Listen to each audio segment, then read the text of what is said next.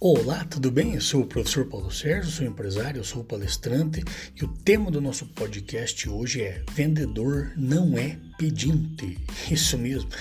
Existe uma grande diferença entre você, entre você ser um bom vendedor, uma pessoa que tem argumentos, uma pessoa que tem uma capacidade de persuasão positiva, que é convencer o cliente de que ele precisa de mais algo, de que ele necessita de mais alguma coisa, algum produto, algum serviço, seja um produto, uma venda complementar ou uma venda adicional, mas você o convence de uma maneira bacana, com argumentos, do que aquele que fica oferecendo produtos aos clientes que ele não quer. Ou algo como: me ajude, eu preciso bater a minha meta, ah, leve, por favor. Então o vendedor parece muito mais um pedinte do que um vendedor.